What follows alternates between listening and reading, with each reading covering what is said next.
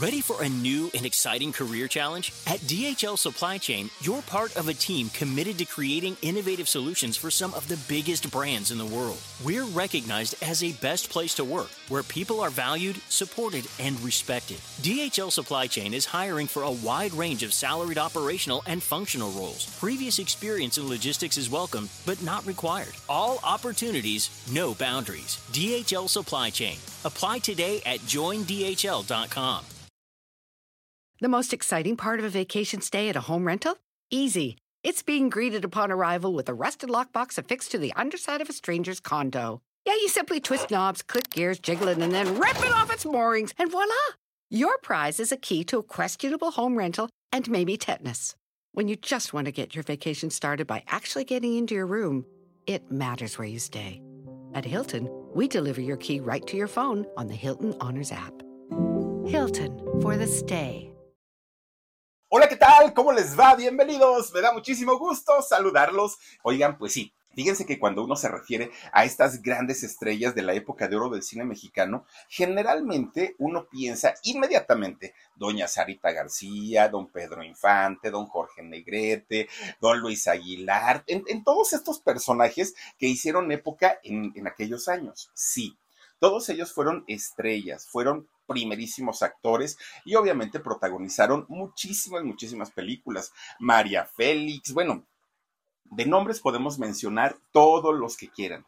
Pero todos esos artistas tan grandes, tan fabulosos, no hubieran brillado, no hubieran hecho una carrera tan importante si no tuvieran artistas o actores de respaldo, actrices y actores de, reparto que pudieron hacerles el juego y hacerlos lucir y hacerlos brillar a lo grande, a lo grande, a lo grande. Y bueno, estos actores de reparto, muchos de ellos pasaban sin pena, sin gloria, ¿eh? la gran mayoría, muchos de ellos.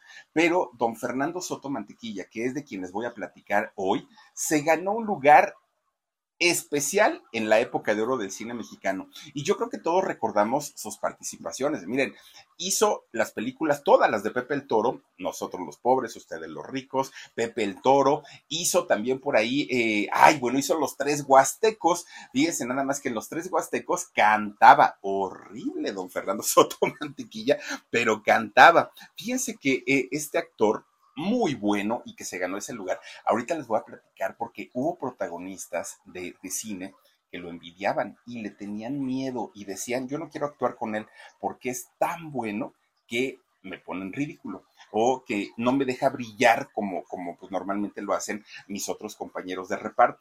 Ahorita les voy a platicar esa historia.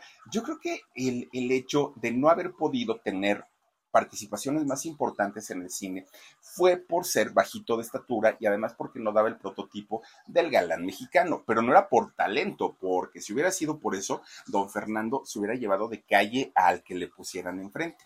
El nombre real de, él fue Fernando Soto Astol. Fíjense que él nace en la ciudad de Puebla. Dicen por ahí que chulo es Puebla. Y sí, está muy bonito. Digo, últimamente se está sobrepoblando de una manera espantosa, pero durante mucho tiempo Puebla ha sido de los lugares más bonitos de, de nuestro México hermoso. Y allá justamente nació hace 112 años Fernando Soto Mantequilla.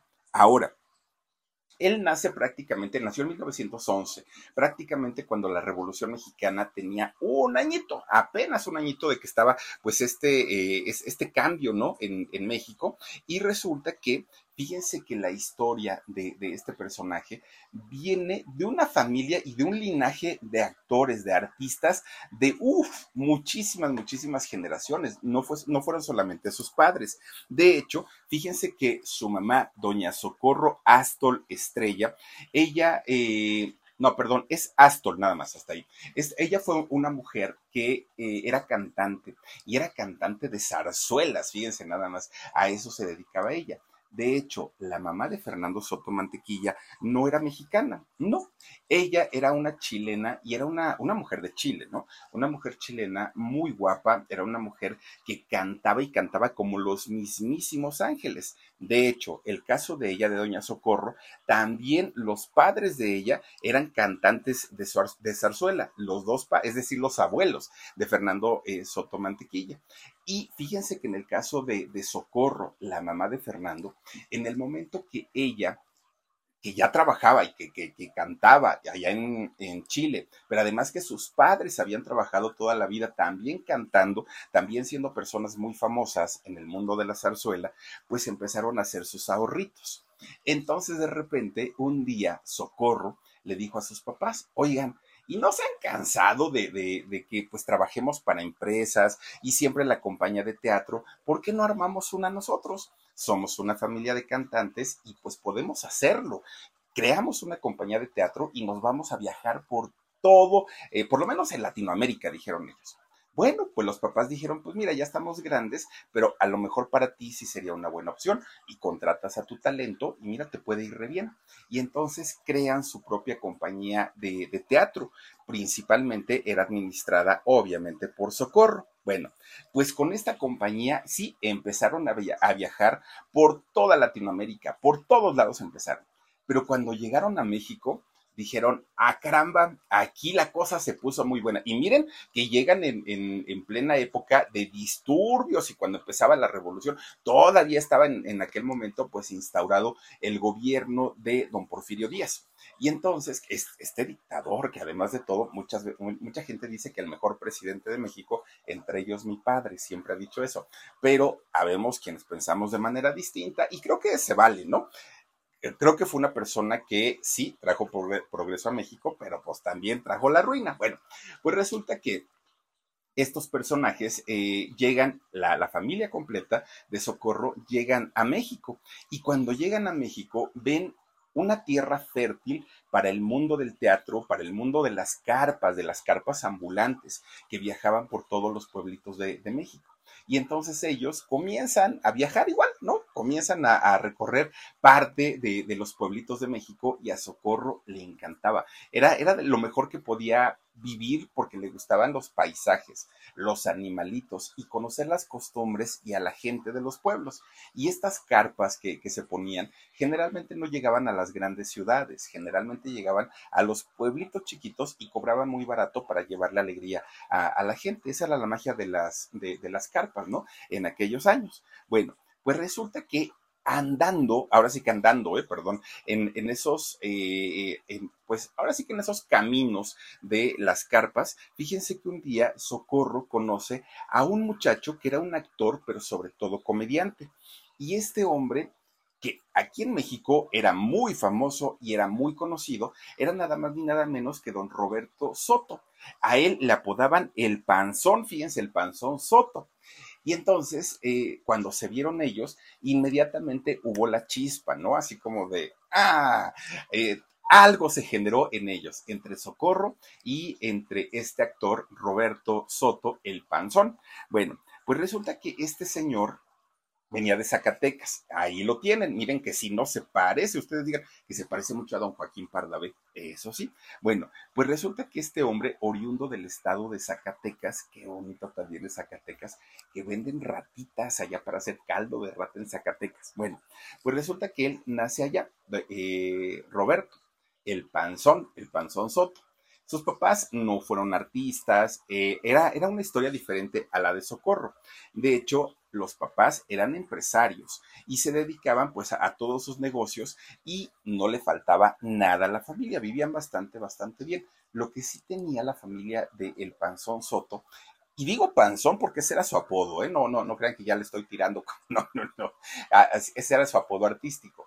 Resulta que el panzón Soto, lo único con lo que tuvo que lidiar durante mucho tiempo fue con, la religiosidad de su familia, porque eran muy católicos, muy, muy, muy, muy católicos. De hecho, los padres de, Roberto, del Panzón Soto, fíjense que querían que su hijo fuera religioso, que él se ordenara como sacerdote. Esa era su idea.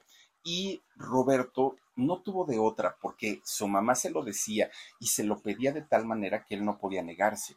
Entonces, cuando Roberto cumple 15 años, dijo, ok, mamá, tú ganas, si quieres que sea cura, voy a ser sacerdote. Bueno, la mamá se puso feliz de la vida. La señora era la, la, la, que estaba más contenta por esta decisión de su hijo, el Panzón Soto. Pero resulta que Roberto no tenía vocación, no quería, no le interesaba y solamente lo estaba haciendo para darle gusto a su mamá. mal hecho, porque fíjense que cuando eso sucede, pues los papás en algún momento de la vida se tienen que ir y cuando la hija o el hijo hacen la voluntad de la mamá o del papá, cuando ellos faltan, híjole, pues tienen que empezar de cero, ¿no? Y, es muy complicado. Nada mejor que dejar a los hijos que ellos tomen sus propias decisiones, que a veces se equivoquen, que a veces tengan aciertos, siempre con un respaldo, pero pues a final de cuentas son decisiones de cada uno. Pues la mamá de, del Panzón Soto no quiso eso. Y entonces ella eh, lo obligó, lo presionó tanto hasta que este muchacho se mete al seminario. En realidad a lo que se quería dedicar el Panzón Soto era a tener un negocio. Sus padres eran empresarios. Entonces él quería comprar un almacén de estas tiendas enormes, enormes que vendían ropa, zapatos, semillas, eh, abarrotes. Ay, perdón. The most exciting part of a vacation stay at a home rental? Easy. It's being greeted upon arrival with a rusted lockbox affixed to the underside of a stranger's condo. Yeah, you simply twist knobs, click gears, jiggle it, and then rip it off its moorings, and voila! Your prize is a key to a questionable home rental and maybe tetanus. When you just want to get your vacation started by actually getting into your room, it matters where you stay. At Hilton, we deliver your key right to your phone on the Hilton Honors app. Hilton for the stay. Ay, de repente vienen los estornudos, ustedes disculparán, ustedes disculparán. Vienen los estornudos y ya qué le hacemos. Oigan, ya, ya me quitaste, ¿verdad, Omar? Ok, gracias. Bueno, pues resulta que, fíjense que eh, no, no, lo dejan, ¿no? Tener su almacén, tener su gran eh, tienda y no le, no le quedó de otra más que irse a estudiar de sacerdote. Bueno, de repente, un día, estando ahí en el seminario, ¿eh? un día le avisan y le dicen, oye Roberto, ¿ya viste que llegó una, una carpa aquí al pueblo? Y Roberto dijo, ah, pues está bien, pues si quieren ir, vayan. No, no, no, vamos, ándale, mira, no, no seas este gacho, vamos, acompáñanos. Además dicen que traen unas muchachas bien guapas. Él todavía no era sacerdote. Entonces dijo, ¿en serio? No, pues que sí. Bueno, pues órale, vamos, ¿no? Y ahí van a la carpa. Cuando entra la carpa, Roberto dijo, Dios mío, a esta mujer, ¿de dónde la trajeron? Está chulísima. Se, se, trataba de socorro. Y entonces Roberto empieza a tirarle la onda, pero cuando los papás de socorro se dan cuenta que era un estudiante de sacerdote, imagínense nada más. No, no, no, no, no. Bueno, le pusieron la corretiza de su vida al pobre panzón porque dijeron ellos, ¿cómo crees que un padrecito pues te va a, pretender? Niña, estás muy mal. Pues a partir de ahí, el panzón diario iba a las funciones de la carpa, diario, diario. Ni sabía de qué era la obra, nada, nada. Lo único que le interesaba era ver a Socorro. Y entonces estaba en un dilema el panzón porque decía, es que si me salgo del seminario, mi madre se me muere del, coraje, se muere de la tristeza pero si me quedo, mi oportunidad de ser feliz con socorro se me va a ir de las manos. ¿Qué hago? No sé qué hacer. Y entonces, pues él, él, fíjense, ya habiendo estudiado para, para sacerdote, se mete, pues digamos, a un oratorio que le llaman, ¿no? Y entonces ahí en el, en el oratorio, ay, Diosito lindo, por favor, ayúdame, ¿qué es lo que voy a hacer? No sé cómo reaccionar. Y pues bueno, resulta que cuando se da cuenta el panzón Soto, ya estaba enamorado no solamente de, Socorro, además también del teatro. Y fíjense que algo muy bonito era que Socorro le correspondió, ¿no? Socorro nunca se hizo del rogar y ella dijo, órale, o si quieres, pero mira, primero decídete allá con, con las cosas eclesiásticas y ya luego platicamos. Bueno, cuando los papás de, de este, el Panzón Soto se enteraron, bueno, se pusieron furiosos, furiosos los dos, porque además de todo, pues habían apoyado mucho a su hijo para que él se, se, oficiara como sacerdote, no era posible que estuviera defraudando a la familia. Bueno, la señora ya sentía que en su casa tenía al papa, ¿no? Y entonces, pues, eh, este señor, el, Soto, el panzón Soto, pues se puso muy triste, pero a final de cuentas era la decisión que él había tomado. Bueno, pues resulta que la razón por la que no querían a Socorro los papás de, del Panzón Soto era porque Socorro ya era casada, bueno, había estado casada, de hecho ya tenía dos hijos. Fíjense que sus hijos eran Francisco y José Eugenio, que al paso del tiempo pues iban a ser los medios hermanos de Fernando Soto Mantequilla. Bueno, Pero ahí no para la historia. Resulta que tanto el Panzón Soto como Socorro, su esposa, bueno, fueron hombres de carrera larga en el amor. Miren, cuando Socorro conoce al Panzón Soto, ella ya había sido casada, divorciada y traía dos niños, ¿no? Que eso no le importó al Panzón Soto pero Socorro en toda su vida se casó cuatro veces, con lo cual pues llenó de medios hermanos al mantequilla. Y además el Panzón Soto también se casó sus varias veces y pues obviamente también tuvo varios, varios hijos. Entonces pues ahí estaban empatados, ¿no? Estaban igualitos. Bueno, pues aún con todo y todo, la familia se oponía a la boda. Decían, no, porque mira, esta mujer ya es divorciada, ¿cómo se te ocurre? Y tú de padrecito y vas a andar manteniendo hijos que no son tuyos. Bueno, le echaron a la pobre Socorro. Pero el panzón ya estaba decidido a casarse con ella y se casó. Le valió gorro, dijo, pues sí, mamá, pero pues ya te desobedecí en no hacerme sacerdote, que no te desobedezca ahora para casarme con Socorro preparan todo y se casan. Llega el día de la boda. Bueno, después de la boda, ellos fíjense que tuvieron tres hijos, ¿no?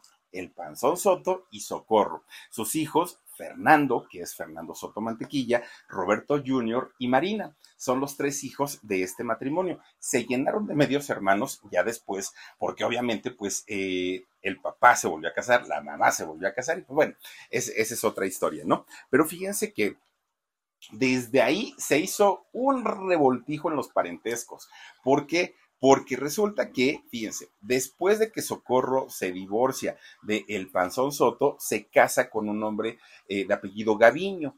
Después se casó con otro señor que no se conoce el nombre y después se casa con Fausto Sainz Álvarez.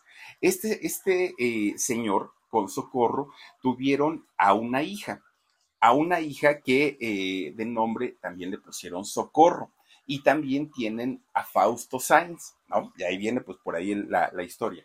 Este hijo, Fausto Sainz, se convierte en el padre de doña Verónica Castro. De ahí viene el parentesco con ella. Entonces, imagínense, ya fue en el cuarto matrimonio de, Socorro, en donde ella se casa con, con Fausto Sainz Álvarez, tienen a, estos dos hijos y uno de estos hijos se convierte en el padre de Verónica Castro. Bueno, pues resulta que por eso es que Fernando Soto eh, Mantequilla es tío de Verónica Castro y tío abuelo de Cristian Castro, ¿no? Pero fíjense ustedes que Verónica Castro casi nunca habla de, de, Fernando Soto Mantequilla como parte de la familia y no lo hace porque el padre de Verónica Castro, don Fausto, las abandonó. Entonces abandona a doña Socorro, madre de, Verónica Castro, y los deja pues prácticamente con, con toda la familia. Doña Socorro en aquel momento se tiene que ir a trabajar de secretaria y Verónica Castro se queda al cuidado de sus hermanos, ¿no? De Betty, de, de, de, José Alberto, se queda este, cuidando pues a los, a los hermanitos y obviamente pues Verónica no tenía ninguna responsabilidad de convertirse pues en la tutora de sus hermanos, pero tuvo que hacerlo porque no le quedó de otra. Entonces pues como que no tiene muy buenos recuerdos por parte de la familia y por eso dijo, no, no, no, ya, o sea, ya sí, somos parientes y todo, pero tampoco es como para ponerme a aplaudir. Bueno, pues resulta que regresando a la familia, digamos, original de El Panzón Soto y de Doña Socorro, pues resulta que los, los eh, tres hijos que tuvieron, imagínense viniendo de padres, de abuelos, de tíos, artistas, los chamacos pues vivían entre telones, entre aplausos, entre viajes, entre este, maquillajes, entre vestuarios, pues era algo muy, muy común para todos ellos. Y los chamacos pues estaban encantados de la vida porque ellos decían, ah caramba, pues mientras nos lleven a pasear por diferentes lugares y a mis papás les aplaudan y todo, ellos estaban felices y encantados de la vida. Bueno, pues Fernando, el hijo, Fernando Soto Mantequilla, poco a poquito se empezó a interesar también por el medio, ya no como un pasatiempo, ya no como algo nada más así de, de ah, a ver, a qué me sabe, subirme a un, este, a un escenario, no, le empieza a interesar ya de una manera más profesional. Y resulta que empieza a imitar a su padre, al Panzón Soto, y lo empieza a imitar porque sabía del gran éxito que tenía el Panzón Soto, sabía que la, que la gente lo quería mucho y sobre todo que llenaba las carpas donde se presentaba. Entonces, fíjense que para aquel momento ya tenía 17 años, ¿no? Fernando Soto Mantequilla. Ya tenía 17 años y a esa edad ya podía pues prácticamente decidir a lo que se quería dedicar. A él en realidad lo que le gustaba mucho era el baile. Disfrutaba tanto, tanto, tanto el baile que quería convertirse en bailarín profesional. De hecho, de sus primeros trabajos que llegó a realizar eh, Fernando Soto Mantequilla ante el público fue como bailarín. ¿Por qué? Porque era, lo que le gustaba y le encantaba mucho. Ahora, también digamos que tenía como prioridades, ¿no? Él decía, primero quiero ser bailarín, pero si no se me da por alguna razón, entonces me voy a dedicar a ser cantante. ¿Y qué creen? Con el apoyo de sus papás, Fernando Soto Mantequilla grabó discos. Ay, Dios mío, qué bueno que ya los desaparecieron porque el señor cantaba horrible, pero lo que es horrible, horrible, horrible. No daba una, la verdad. Y miren, si no han tenido la oportunidad de ver esta película de eh, Los Tres Huastecos, véanla. Y de verdad, ahí canta un pedacito este hombre. Y bueno, hasta Pedro Infante se tapa las orejas porque decía que qué feito canta este muchacho. Y cantaba así en la vida real, pero con todo y todo, sacó sus discos. del Miren, ahí está. Fernando Soto canta, pues ¿quién creen que, compraba los discos? Nadie, pues y cantaba horrible el pobrecito. Pues entonces su tercera opción era convertirse en actor o en comediante. Pues dijo, bueno, pues ya bailarín no pude ser, porque aparte para bailarín necesitaba ser alto, fornido, pues tener otro oficio. The most exciting part of a vacation stay at a home rental? Easy. It's being greeted upon arrival with a rusted lockbox affixed to the underside of a stranger's condo. Yeah, you simply twist knobs, click gears, jiggle it, and then rip it off its moorings, and voila! Your prize is a key to a questionable home rental and maybe tetanus. When you just want to get your vacation started by actually getting into your room, it matters where you stay. At Hilton, we deliver your key right to your phone on the Hilton Honors app. Hilton for the stay. Y resulta que él no lo tenía. Como cantante, pues no tenía voz. Y entonces al final, pues terminó haciendo comedia, ¿no? Pero fíjense que con todo y todo, este hombre se integra a lo que en esos años era un negociazo, que era la caravana eh, Corona. Así como después hicieron, no sé si ustedes lo recuerden, aquí en México hicieron la caravana Coca-Cola, que llevaban a muchos artistas, cantantes, la mayoría de ellos, y abrían un camión, un tráiler así de Coca-Cola, y eh, lo, lo, ponían en forma de escenario, y ahí subían a cantar a cuanto artista podían contratar, y se iban a diferentes eh, pueblitos en la provincia de México y para toda la gente que vive muy alejada de las ciudades, era un agasajo de pronto ver a un Ricky Martin, a una Alejandra Guzmán en un escenario pues muy alejado de, las ciudades. Esa era la, la caravana Coca-Cola. Pues la caravana Corona en aquellos años era pues exactamente lo mismo contrataban a grandes talentos y los llevaban a, diferentes rinconcitos de México y la gente fascinada. Y Fernando Soto Mantequilla comienza a trabajar en, en estas caravanas y se empieza a ser muy conocido, muy, muy, muy popular. De hecho, le va también a Fernando Soto Mantequilla, ya convertido en actor de comedia, que de repente un día dijo, ah, pues si mi mamá tenía su compañía teatral, porque sí la tenía, ya se había conocido a su papá, pues que yo no pueda tener la mía. Y entonces Fernando arma su propia compañía teatral y empieza a recorrer ya por su cuenta los diferentes eh, estados de la República y le fue re bien que de hecho es ahí cuando eh, lo bautizan como mantequilla. ¿Y por qué lo bautizan así? Fíjense ustedes que hay dos versiones, ¿no? En las dos versiones, su papá, el Panzón Soto, fue quien, quien lo bautizó así. La primera, dicen que el papá le decía mantecoso porque era chaparrito y era gordito. Entonces que le, le, puso ese apodo de cariño, ¿no? El mantecoso. Pero conforme pasa el tiempo y le hablaban de cariño y todo, se le fue quedando como, como mantequilla. Eso es lo que dicen. Y la otra versión es que su papá le decía, ay, mi hijo, pues es que mira, no nos tocó ser guapos porque el papá, el panzón Soto, tampoco lo era. Entonces dijo, pues no nos tocó ser guapos, mi hijo, pues ahora sí que bonitos no somos. Y aparte de todo, pues mira, si queremos conquistar a una muchacha tenemos que esforzarnos al triple, porque un guapo pues ya tiene el lugar ganado, pero nosotros no. Entonces tenemos que ser pues como más, más amables, más caballerosos y tener otros detalles, ¿no? Con las chicas. Y entonces eh, Fernando empieza como a, atesorar ese consejo y resulta que se pasaba de buena gente con las chicas. Y entonces el papá le decía, ay, mijo, o sea, sí está bien que le ruegues a una mujer, pero no sea usted tan resbaloso.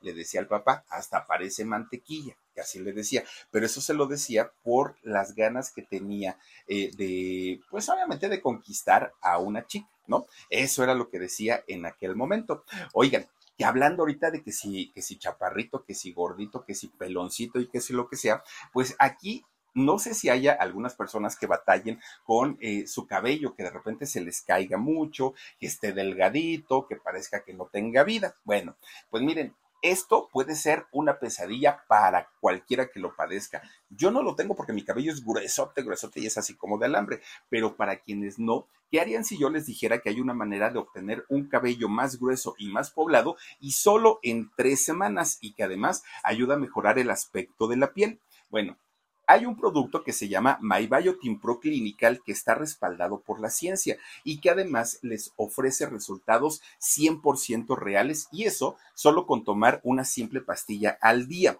Los invito a que compren su botella, perdón, a que compren su botella de inicio para 30 días de MyBiotin por solo 9.95 con la suscripción de eh, autoenvío mensual. Si gustan cualquier información sobre este producto para mejorar el aspecto de su cabello, entren por favor a este link. Se llama www.mibiotina.com diagonal el Philip www.mibiotina.com diagonal el Philip. Ahí van a encontrar toda la información, van a encontrar cómo poder comprarlo y sobre todo pues de qué está elaborado, qué tanto ayuda, por qué lo respalda la ciencia. Ahí van a encontrar absolutamente todo, así es que las invito y los invito a que entren a este enlace que es www.mibiotina.com diagonal el Philip. Bueno, pues resulta entonces que el papá le decía, ay, mi hijo, no seas tan resbaloso, parece mantequilla y a partir de ahí se le queda este nombre a, Fernando, a Fernando Soto Mantequilla. Bueno, eso sí, sí, miren, muy arrastradito, muy resbalosito, muy lo que quieran, pero siempre terminaba ligando. Eso que ni qué. Bueno, pues resulta que a la par de ya tener su nombre artístico, Fernando poco a poquito iba mejorando o iba eh, pues consolidando su manera de hacer comedia. Y entonces se convierte en un personaje muy importante en el teatro de revista y en las carpas. Tan bueno era que ya lo contrataban, ya lo buscaban, ya él no tenía que ir a hacer casting y a ver si me dan el trabajo ni nada. Pues resulta que del teatro y de las carpas, un buen día, cuando él tenía 27 años, le hablan del cine, productores del cine y entonces le dicen, oye Fernando, tenemos un proyecto para ti. De hecho, estamos contratando también a tu papá, al Panzón Soto. Y si tú quieres, puedes venir a trabajar eh, con él y podemos ver, pues a, lo mejor hay proyectos posteriores. Bueno, pues resulta que sí. Fíjense que empieza eh, a trabajar en una película que se llamó México Lindo y Querido. Trabaja el Panzón Soto, trabaja Fernando Soto, padre e hijo en esta película. A partir de ahí, fíjense que ocurrió algo muy, muy interesante, porque el Panzón Soto era un personaje muy al nivel de, de un clavillazo, al nivel de un cantinflas. Era un personaje realmente importante en el teatro y en las carpas. Pero cuando lo llevan al cine, al Panzón Soto, no dio una la gente no conectó con él, la gente pues decía, es que no tiene chiste, es que quítenlo, es que es desagradable, o sea, no dio una, ¿no? El Panzón Soto hizo varias películas, pero pues en realidad no le fue nada bien. En cambio, cuando sale su hijo, Fernando Soto Mantequilla en el cine, la gente sintió una conexión, era muy espontáneo, muy divertido también este muchacho y obviamente la gente comienza a tener una empatía tremenda, tremenda con él y le gustó a la gente. Eso hizo que fíjense que a pesar de nunca ser protagonista, nunca estar pues en, la parte alta de los créditos, pues los personajes que él hacía tenían tanto peso en las películas que a él no le molestaba. Él decía, no, a mí con que me den trabajo no, no importa, no pasa nada. Y algo que hay que reconocerle a Fernando Soto Mantequilla es que cada película que hizo la aprovechó al 100%. ¿Por qué? Porque a diferencia de otros actores como que eh, trabajan ah, muy al límite, es decir, no dan extra, no dan un más, hacen lo que tienen que hacer y punto, Fernando sí lo hacía. Fernando sacaba todo lo que tenía y decía, si mañana ya no hago otra película y ahorita di todo lo que yo podía hacer. Bueno, esto lo llevó a trabajar con los más grandes, no solamente productores, directores, empresarios y talento del cine mexicano. Miren, Sarita García, Pedro Infante, bueno, trabajó con todos, con todos, así el, nombre que me digan ustedes, trabajó con todos don Fernando Soto Mantequilla. Y lo mejor del asunto es que la gente siempre se refería muy bien a él, no era problemático, no era conflictivo, siempre se llevaba bien con sus compañeros. Aparte, había un respeto a él por la trayectoria y por el linaje que venía arrastrando pues de toda su familia que estaba dedicada al arte. Bueno, pues resulta que una vez que entra al cine, Fernando Soto Mantequilla se tiene que olvidar del teatro y se tiene que olvidar de las carpas. Ya no le daba tiempo. Oigan, terminaba de hacer una, ya estaba en la otra y ya estaba en la otra y así se la estaba eh, llevando prácticamente todo el tiempo. Imagínense ustedes que hasta trabajó nada más ni nada menos que con don Luis Buñuel. Vean nada más este productor español que además tenía una manera de hacer películas bastante subiditas, bastante, bastante fuertes. Bueno, pues resulta que hizo la película La ilusión viaja en tranvía, que en esta película eh, eh, este personaje de, El Mantequilla actúa con una Lilia Prado, una mujer que era un monumento de, mejor, eh, de, mujer Lilia Prado en aquellos años. Ella estaba en su mejor momento. Ah, vamos, era la mujer más hermosa cuando hizo esta película de Luis Buñuel. Bueno, pues Fernando Soto Mantequilla obviamente no llevó el primer crédito, sale en, en esta película, lo hizo muy bien. ¿Eso qué fue lo que generó en sus compañeros? Generaba que le tuvieran miedo al Mantequilla porque decían, sí, este chaparrito no es protagónico, pero resulta que llama más la atención en pantalla llama mucho la atención y para otro cómico que salga con él es la muerte, porque la gente de pronto desvía la atención de un cantinflas y la pone en el mantequilla, desvía la atención de un tintán y desvía la atención y la ponen en mantequilla. Entonces, Cantinflas hace una petición a los directores de cine y les dice, por favor a mí no me pongan a trabajar nunca con este señor porque resulta que pues yo hago mi, mi, trabajo, trato de hacerlo bien, pero si me ponen junto a él, me roba pantalla. Entonces con él no quiero trabajar. Y así lo hizo. Ah, y todavía dijo, porque sí trabajaron juntos, ¿eh? Pero resulta que las condiciones de Cantinflas eran, ok, me lo van a poner, está bien. Solamente les voy a pedir en todo caso que o no nos pongan juntos o que sus secuencias sean muy cortitas para que no me robe la, la imagen. Y en el caso de Tintan, Tintan decía, reconozco el trabajo de, el mantequilla, sé que es muy bueno, pero para mí, mejor de lejecitos, no quiero meterme en problemas con el señor y hasta ahí quedaba. Y muchos otros le tenían también cierto respeto al Mantequilla. Y todo era porque eh, Mantequilla siempre demostró ser un hombre ocurrente, ingenioso, carismático, pues llamaba la atención, digo, a, final de cuentas, aún estando en un, en un papel pues de artista o de actor de reparto. Bueno. Algunos les gusta hacer limpieza profunda cada sábado por la mañana. Yo prefiero hacer un poquito cada día y mantener las cosas frescas con Lysol. El limpiador desinfectante Brand New Day de Lysol limpia y elimina el 99.9% de virus y bacterias. Y puedes usarlo en superficies duras y no porosas de tu hogar con una fragancia que lleva a tus sentidos a un paraíso tropical. No solo limpies, limpia con Lysol. Mucho tuvo que ver el éxito del mantequilla también en que a él le tocó la etapa dorada del cine mexicano la etapa en la que se hacían las películas más bonitas, estaban mejor dirigidas, había una fotografía impecable, una música de primera. Le tocó vivir ahora sí que la época de oro del cine mexicano. Y obviamente esto le ayudó muchísimo, muchísimo. Saben que no todo fue bueno en la vida de, del mantequilla.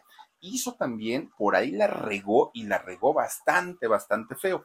Fíjense que cuando muere don, don Joaquín Pardavé, y por el gran parecido que tenía Mantequilla con, con Pardavé. En ese momento, eh, Joaquín Pardavé estaba haciendo una película que se llamó México de mis recuerdos.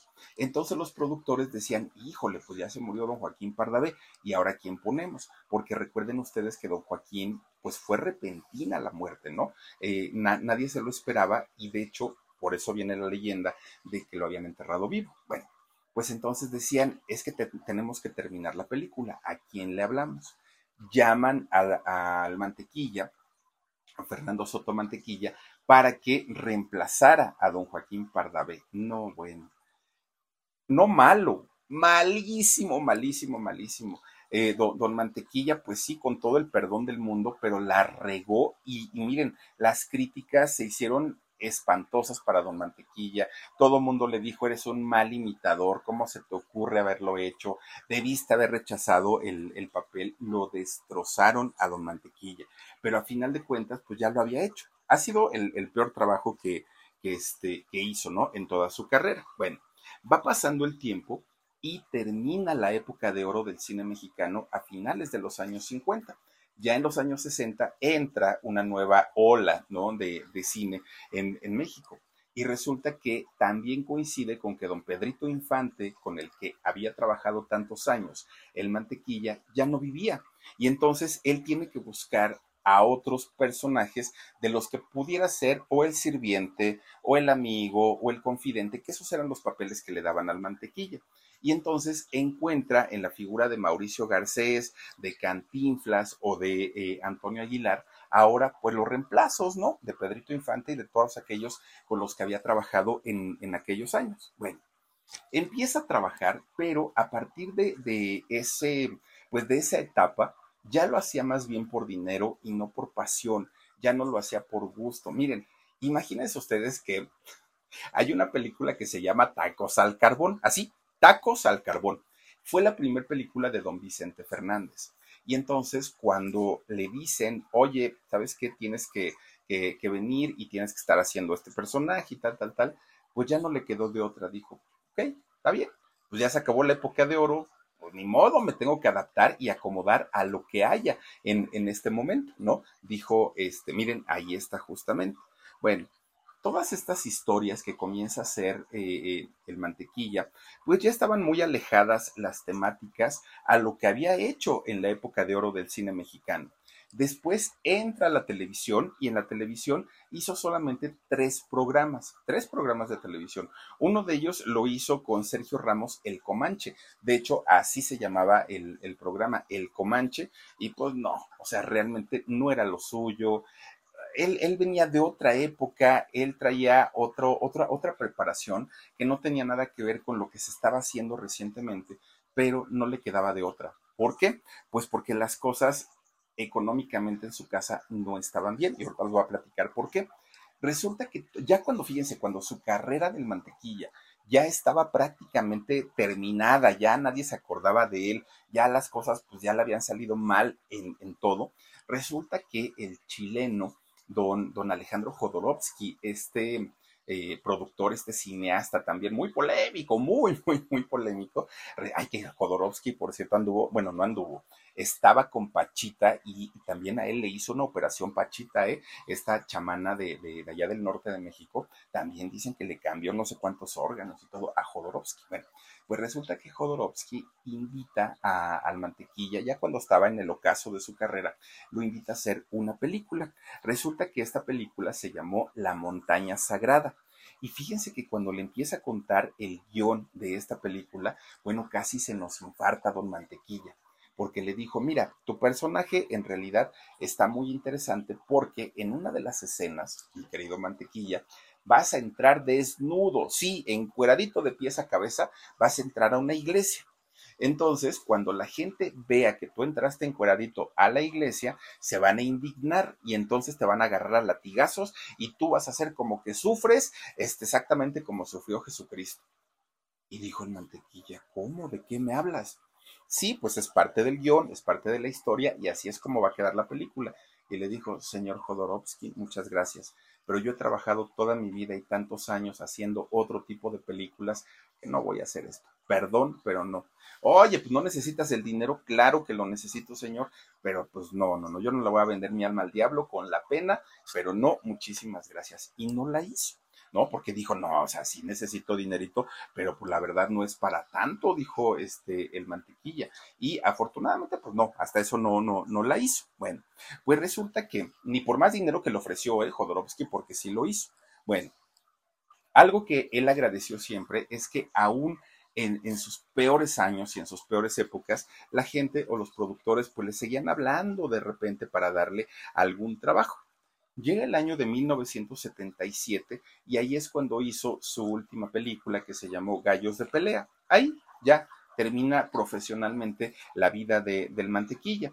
Fíjense que, pues, un hombre que había trabajado tanto, tanto, tanto, después dejar de trabajar, para él fue muy difícil y fue muy complicado pero pues un hombre que además de trabajador fue coqueto, porque desde que era chiquito, por eso les digo que su papá le decía que era resbalosito, porque siempre, siempre, siempre, pues también fue muy amante del sexo femenino, entonces le encantaban las mujeres. Él se casó cuatro veces en la vida, fíjense nada más. Eh, ah, pues igual que su mamá, igual que doña Socorro, también se casó cuatro veces. La primera vez que se casó el mantequilla se casa con una mujer llamada Olga Ochoa Zambrano, ¿no? Bueno, que Olga lo deja por mujeriego. La segunda, Elisa Chávez, lo abandonó porque también tenía el vicio del juego entonces ya no le gustó y dijo, no, ¿sabes qué? Ahí nos vemos. Después, eh, la, tercera, ahí la tercera no sé con quién fue, fíjense, pero la cuarta se casa con, con una mujer que esta mujer, pues, vivió tal vez ya una etapa bastante complicada de, de, de, mantequilla, en donde se le juntó muchísimo. Sí era muy trabajador, pero se le junta el juego, el alcohol y de pronto también ya una decadencia en, en lo físico ya no era el mismo jovencito, había perdido, pues digo, siendo uno niño puede llegar a ser gracioso, pero conforme va uno creciendo va perdiendo la gracia y eso fue lo que le ocurrió eh, al mantequilla. Bueno, pues miren, con todo y con, todo y todo, pues el mantequilla se la pasó muy bien con sus mujeres. Una en, en cada época y en cada tiempo, aunque también tenía por ahí sus canitas al aire.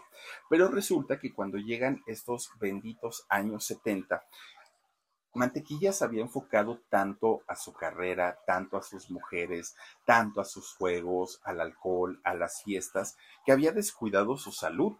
Y creo yo que este es un aviso para todos, porque creo yo que la gran mayoría de nosotros así lo hacemos. Mientras estamos jóvenes pensamos que pues el cuerpo va a aguantar toda la vida, no vamos a atendernos, no vamos a, a recibir consultas de prevención, nada, pues nos vale gorro, ¿no?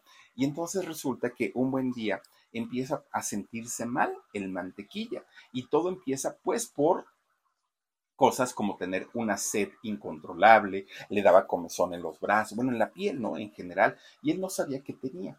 Entonces de pronto va al médico y el médico le dice, mi querido mantequilla, tienes diabetes, que en los años 70 la diabetes pues era como, ¡ay, no inventes! Te era, era prácticamente tener un cáncer, ¿no? Te vas a morir y todo el rollo pero el mantequilla, si tenía un carácter especial, es que era necio, muy necio.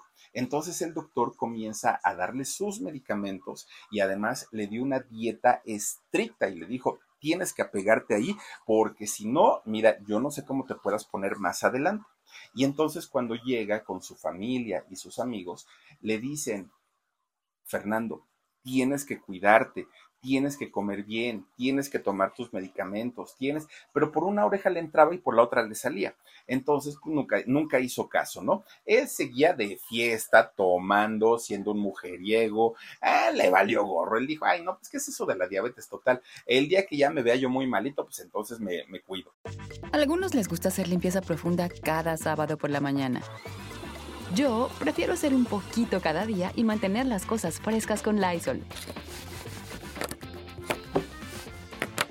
Las toallitas desinfectantes de Lysol hacen súper conveniente limpiar superficies como controles remotos, tabletas, celulares y más, eliminando el 99.9% de virus y bacterias. No solo limpies, limpia con Lysol. Pero lo peor del asunto es que sí había sido un hombre muy trabajador y había ganado muchísimo, muchísimo dinero. Pero todo ese dinero que había ganado ya se lo había gastado Primero, pues en las mujeres, en las parrandas, luego en el juego, porque era buen apostador, y después en el alcohol, y al último, pues se daba una vida de rey el señor. Nunca previó, yo creo que fue un exceso de confianza de, este Fernando Soto Mantequilla, el decir, pues si tengo talento, nunca me van a dejar de, ser, de, de, dar trabajo, al ratito me van a contratar como el abuelito, yo creo que ya se veía como doña Sarita García, pero en versión hombre. Y entonces dijo, no, pues con eso me la voy llevando súper bien. Y entonces, en el momento que le llega la enfermedad, la vejez y la falta de trabajo, se encuentra con que no tenía ni un solo peso. No había, no había ahorrado nada, nada, nada. Entonces, un día, llorando de esta situación en donde no tenía absolutamente nada, va y lo busca un actor muy conocido, muy famoso, pero además que había sido amigo de su infancia, porque como eh, don Fernando Soto Mantequilla había sido un chiquillo de padres artistas y abuelos artistas, pues se codeaba también con, con eh, actores de, de, aquella época, actores infantiles. Y resulta que este actor de nombre Jaime Fernández, que fue su gran amigo hasta el último día de su vida y después de, de, de fallecido todavía, resulta que Jaime fue y habló con él y le dijo, oye Fernando, ya párale, ya párale con esa vida de desenfreno, ya párale con esos gastos excesivos que no te van a llevar a nada. Mira, ahórrale, ármate tu cochinito, en algún momento pues lo vas a necesitar y ahorita yo sé que estás pasando por una mala situación, pero todavía estás en, en posibilidades de trabajar. Si te cae un dinerito, no lo tires a lo tonto. Úsalo para tu familia, úsalo para ahorrar, pero este hombre, pues nada más no, no había hecho no, había, no, no hacía caso, ¿no? Y a pesar de todo lo que había ganado en el teatro, en el cine, en las carpas, resulta que vivía modestamente en una casita muy normalita, no al nivel de un actor que había trabajado tanto, en una casita normalita con su familia. Ahí vivía, ¿no? Digo, nada, nada criticable mientras tuvieran lo necesario pero resulta que llegó el momento en el que Fernando ya no tenía prácticamente ni para comer y lo peor del asunto, con la diabetes, lo poco que tenía, pues se iba en medicamentos, en tratamientos, aunque ni siquiera se los tomaba. Y aparte de todo, pues la familia también le exigía. Entonces, pues la, las cosas se le complicaron mucho porque además, ahí sí, ya no hubo productores que lo llamaran, ya no hubo nadie, nadie, nadie que, que, le dijera, oye, ¿quieres trabajar? ¿Quieres hacer un papel? Bueno, sus finanzas ya estaban prácticamente en, una, en, en números rojos, ¿no? Así, así estuvo. Y entonces, cuando todavía en aquel 1977 hizo su última película, pues él lo tomó como una bendición, porque dijo, yo ya no me esperaba que alguien me, me, diera trabajo y sin embargo se lo dieron. Miren, después de ahí fue su gran amigo Jaime Fernández, este actor, y que les digo que se conocieron desde niños, lo llevó a la anda, pero ya estaba muy mal, muy mal eh, Fernando Soto. Lo lleva a la anda y les dice, oigan, él ha generado, ha contribuido a la ANDA durante muchos años, 40 años, fíjense, estuvo por ahí. Y entonces eh, creo yo que ahorita pues sí se merece una jubilación, una jubilación digna para que el señor pueda vivir bien, ¿no? Yo creo que después de tantas aportaciones que hizo. Pues resulta que Landa se puso las pilas y sí, le dio una pensión eh, mensual, pero oigan, le daba 2.500 pesos mensuales, cuando 2.500 pesos de aquellos años pues ya no, y menos con las crisis que habían y todo, ya no eran suficientes y era con lo que sobrevivía él y su familia. Imagínense nada más, después de haber trabajado en cine, en televisión, que, el sindicato para el, para el que uno coopera le, le entreguen esa cantidad, bueno, pues resulta que como no había para comprar el tratamiento para su enfermedad, como no había para llevar una dieta como se la habían eh, pedido lo, los médicos, la enfermedad comenzó a avanzar, pero de una manera tan rápida, tan rápida, que inmediatamente el cuerpo le, le comenzó a, a, cobrar factura. Y de las primeras cosas que empezó, digamos, a tener el, el cuerpo de, de don Fernando Soto fue a ver menos. La visión para una persona que tiene diabetes, pues se va degradando cada vez más y llegan a perder la vista. Y ese fue el caso de don Fernando Soto Mantequilla. Poco a poquito comenzó a ver menos y menos y menos y menos. Cuando ya estaba en una situación muy crítica, su, su amigo, este eh, señor, eh, ¿cómo le dije que se llamaba Fernando? Resulta que él hace una, un evento ahí en la Plaza de Garibaldi y eh, pues venden los boletos, ¿no? Y, todos los boletos que la gente eh, compraba, pues se le dieron en donación a él, a Fernando Soto Mantequilla, para que pudiera ayudar, para que pudiera ayudarse y ayudar a la familia y obviamente pues para todos sus tratamientos. Él se sube todavía a dar unas palabras al, estrado, ¿no? a la plataforma, se sube, pero ya estaba muy mal, mucho, mucho, muy mal. Todavía eh, cuando se sube, él dijo que lo que más le dolía de, la enfermedad y de su situación era no poder ver a quién darle un abrazo de agradecimiento por haber hecho este, este evento donde se le estaba ayudando. Y también le dolía no trabajar y ya no trabajaba porque sus ojos ya habían dado de sí ya, o sea, dice que veía, pero sombras nada más, ¿no? Estaba bastante, bastante eh, malito. Bueno, después de, de, este evento, comienza a atenderse en el centro médico. Y el Centro Médico Nacional es una institución, bueno, de, de que tiene mucha, mucha tecnología, se sabe que es un hospital muy bueno, muchos de los grandes doctores que, que tienen sus consultorios particulares y muy caros también trabajan en el centro médico.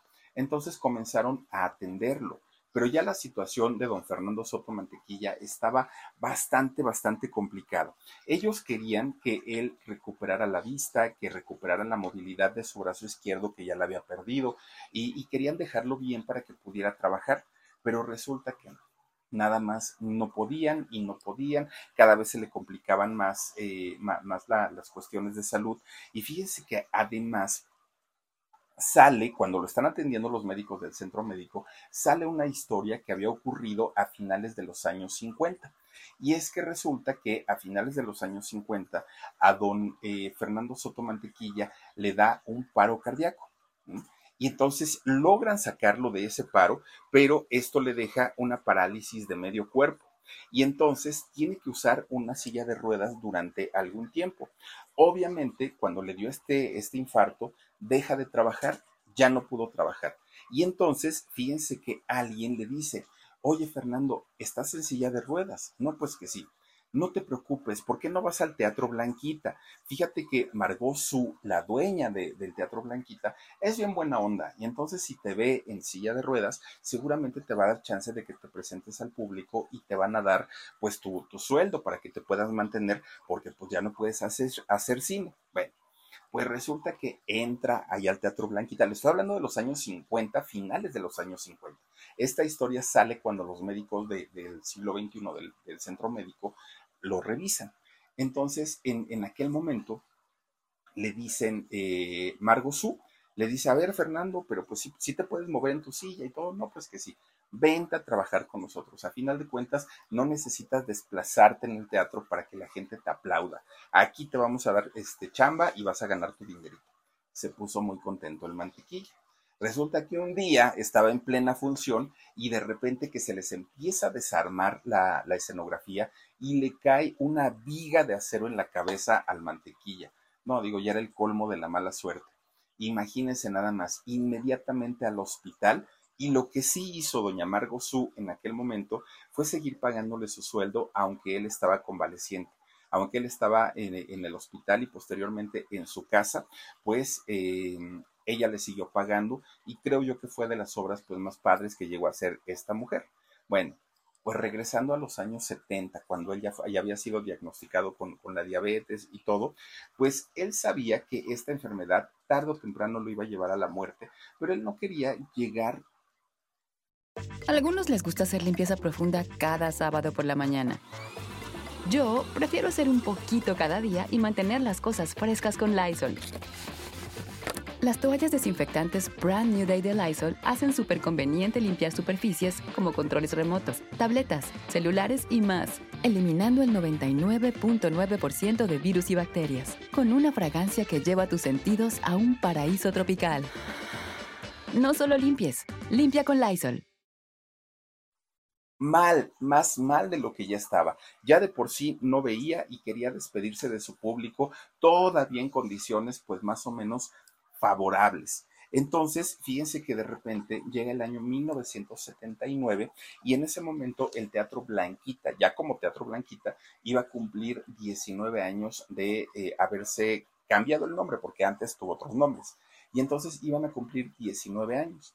Entonces don Fernando dijo, yo quiero ir, quiero estar en ese evento porque además le quiero agradecer a doña Margo Su, la dueña del teatro, pues todo lo que hizo por mí en los años 50. Bueno, para cuando él va, estaba prácticamente ciego. Y miren que, el, el término ciego suena muy duro, suena muy fuerte, pero las personas que no ven es el término correcto. Muchas, muchas personas le llaman invidentes, débiles visuales, lo, que sea, pero el término correcto es una persona ciega, una persona que no ve. Y creo, creo que hasta este punto, pues me siento con la libertad de decirlo porque pues por ahí andamos, ¿no? Entonces resulta que para aquel momento ya estaba prácticamente ciego don Fernando Soto Mantequilla, estaba muy mal. Y entonces en el momento de los agradecimientos, cuando eh, pues todo el mundo sube a decir, oh, al Teatro Blanquita que nos ha dado tanto, pide subir a hablar don, don Fernando Soto Mantequilla. Claro que le dieron chance porque pues él había trabajado años en este teatro, pero ya no podía ver, ya estaba ciego. Y entonces es don Alberto Rojas, el caballo, el que lo agarra del brazo lo, encamina hacia hacia el escenario del Teatro Blanquita y le da el micrófono en su mano. Cuando comienza a hablar don Mantequilla y comienza a decir todo su discurso de agradecimiento, el público, que en realidad era la gran mayoría eran artistas y grandes artistas, se pararon en ese momento y comenzaron a aplaudir. Ni siquiera se escuchaba la voz del mantequilla, porque aparte tenía la voz quebrada. Miren que que, ahora sí que hasta a mí se me quebró la voz, pero es que vienen de pronto ideas y pensamientos, eh, se le quiebra la voz al mantequilla cuando, cuando comienza a hablar y a darle las gracias, la gente se levanta, comienzan a aplaudirle y miren, empiezan a llorar. Una lucha villa, señora grandotota de Camargo, de, Camargo Sonora, ¿no? Eh, o Chihuahua, perdón.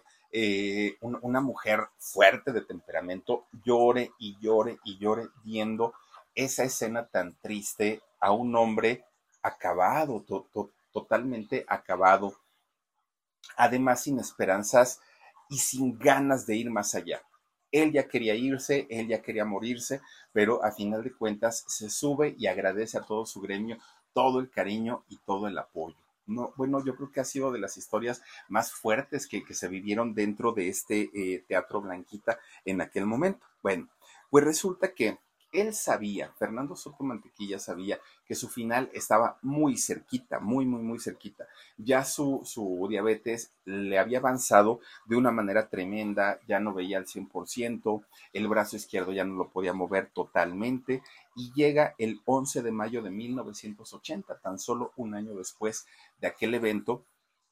Y fíjense que esa noche del 11 de mayo del año 80 se va a dormir el mantequilla dijo, pues me tengo que, descansar un ratito, ya ni, le, ya ni conciliaba el sueño, es decir, su, su, vida estaba ya totalmente desequilibrada.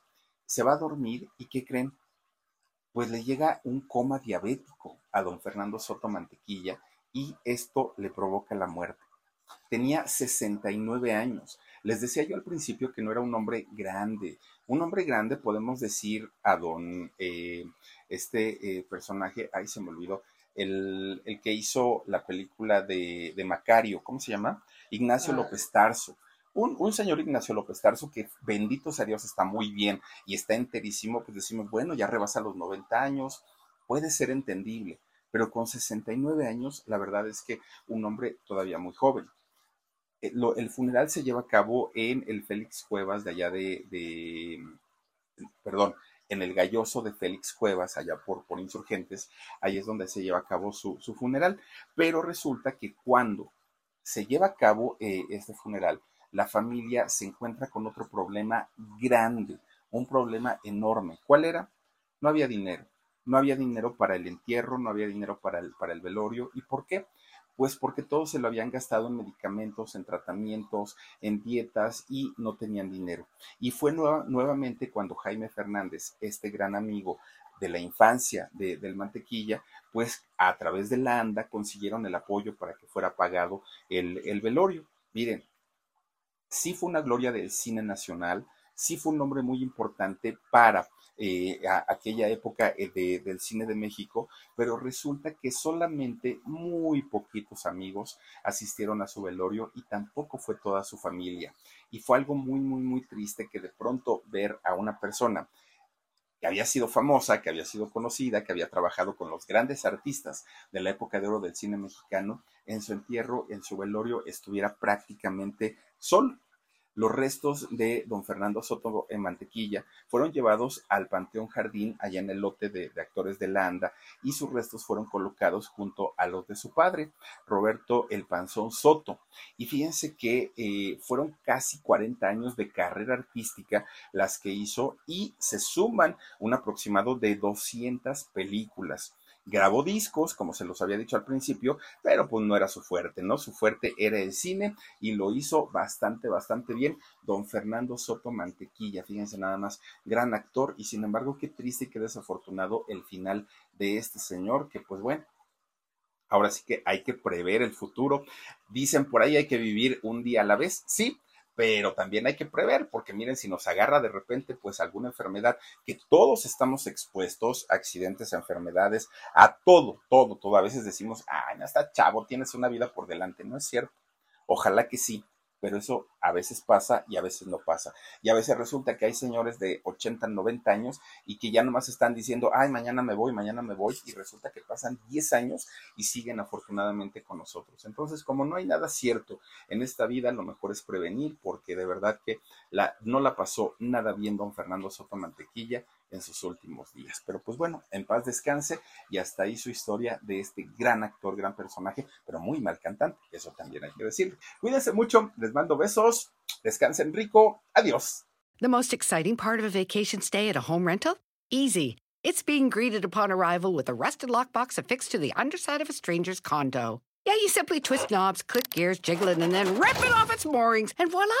Your prize is a key to a questionable home rental and maybe tetanus. When you just want to get your vacation started by actually getting into your room, it matters where you stay. At Hilton, we deliver your key right to your phone on the Hilton Honors app. Hilton for the stay. Algunos les gusta hacer limpieza profunda cada sábado por la mañana. Yo prefiero hacer un poquito cada día y mantener las cosas frescas con Lysol. Las toallitas desinfectantes de Lysol hacen súper conveniente limpiar superficies como controles remotos, tabletas, celulares y más, eliminando el 99.9% de virus y bacterias. No solo limpies, limpia con Lysol.